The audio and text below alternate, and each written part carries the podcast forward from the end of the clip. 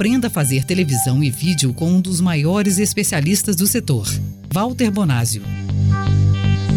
O objetivo principal deste episódio é o de apenas orientar para uma maquiagem corretiva, típica usada na televisão, ou para apresentação de um vídeo, fazendo com que a pessoa pareça natural na tela.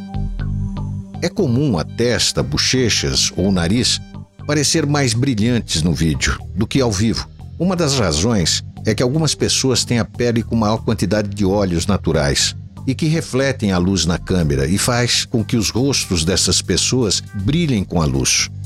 E é justamente o rosto de quem está apresentando o principal alvo de quem está assistindo.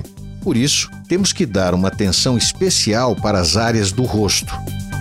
A maquiagem é uma das maneiras mais fáceis e eficientes de melhorar a aparência de qualquer um em frente às câmeras. A maquiagem não é um recurso usado só no cinema e na televisão, mas é um recurso importante que deve ser usado também nos vídeos institucionais de venda, de treinamentos. Outra coisa que tem que ter cuidado é com o uso das cores. Quando refletidas na pele, elas podem produzir resultados estranhos e não muito agradáveis no vídeo.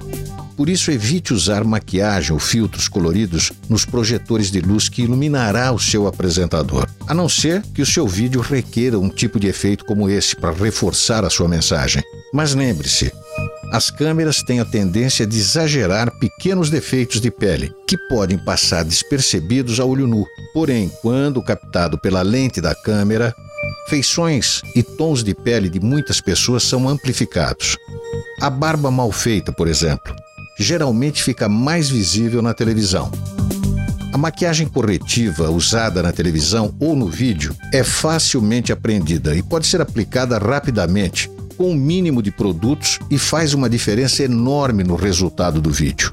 A ideia por trás da maquiagem básica ou corretiva não é transformar uma pessoa normal em uma beldade, mas fazer com que os apresentadores apareçam no seu melhor e com uma aparência natural e agradável. Você acabou de ouvir o podcast Escola do Vídeo com o especialista em comunicação e produção de televisão, Walter Bonásio.